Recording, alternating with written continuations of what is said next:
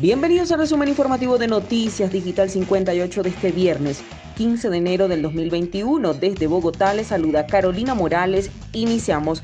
Hay 325 camas UCI, 130 de ellas para paciente COVID. Alcaldía de Bogotá niega colapso. Ante la situación que atraviesa Colombia, Alejandro Gómez, secretario de Salud, rechazó informe de la personería sobre el desbordamiento de la ocupación hospitalaria. Aseguró que no hay unidades cerradas por falta de medicamentos. El secretario de Salud de Bogotá, Alejandro Gómez, desmintió categóricamente el informe que presentó la personería distrital. También consultó a algunos hospitales sobre cuál es la realidad en cuanto a la disponibilidad de unidades de cuidados intensivos en la capital del país.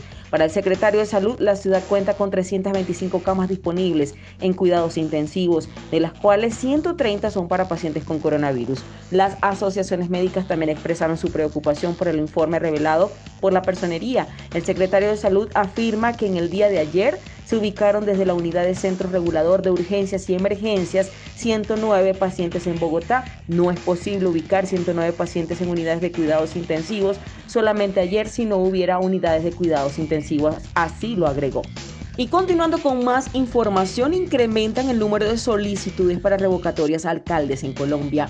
En el Consejo Nacional Electoral hasta la fecha han sido presentadas de manera oficial 28 solicitudes para revocar el mandato a alcaldes. El Consejo Nacional Electoral pasó de recibir 7 solicitudes de revocatoria de mandato de alcaldes a tener 28. Entre las nuevas peticiones inscritas de manera oficial ante la Organización Electoral para Revocatoria de Alcaldes se encuentran comités que buscan revocar los mandatos a los alcaldes de Cartagena, William Dow, Manizales, Carlos Mario Marín, de Valledupar, Melo Castro. Y así previo a esto ya se encontraban inscritos otros comités que buscan revocar alcaldes de ciudades como Bogotá, a Claudia López, en Medellín, Daniel Quintero, en Cúcuta, Jairo Yáñez, en Quibdó, a Martín Sánchez. Las otras peticiones son en contra de alcaldes que los departamentos de Bolívar, Norte de Santander, Cesar, Valle, Chocó, Magdalena, Caquetá, Atlántico, Cundinamarca, Santander, Sucre y Huila.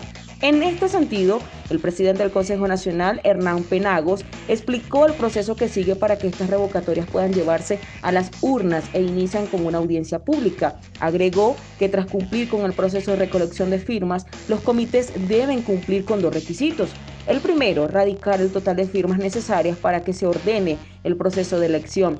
Y el segundo, radicar ante el Consejo Nacional Electoral las cuentas, los gastos que dieron lugar a la campaña para el proceso de recolección. Y finalizamos con esta información. Debemos garantizar que los colombianos accedan a la vacuna.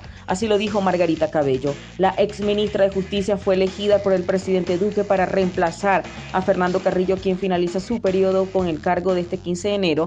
A Margarita Cabello se posesionó este viernes como la nueva Procuradora General de la Nación, cargo que ocupará durante los próximos cuatro años en reemplazo de Fernando Carrillo, quien finalizó su periodo este 15 de enero. Cabello fue ternada por el presidente Iván Duque para tomar las riendas de la Procuraduría, asegurando que Colombia merece tener por primera vez una mujer procuradora. Margarita Cabello es una mujer que ha trabajado a lo largo de toda una vida en el sistema judicial. Luego del juramento y la firma del acta de posesión por parte de la nueva procuradora, Diego Molano, secretario general de la presidencia, e Iván Duque Cabello, habló sobre los padecimientos de los colombianos por cuenta del COVID-19, el desempleo especialmente en mujeres, jóvenes y sectores menos capacitados. No podemos permitir que como consecuencia de la pandemia la brecha de los géneros se profundice y nos haga retroceder décadas en esas conquistas de equidad laboral, familiar, económica y social que logramos viabilizar, así lo manifestó. De igual manera aseguró que para garantizar el plan de vacunación se adelantará un trabajo en conjunto con la Contraloría General y la Defensoría del Pueblo. Debemos garantizar que todos los colombianos accedan a la vacuna en forma eficiente, equitativa y segura, así lo expresó. Y de esta manera finalizamos con las informaciones.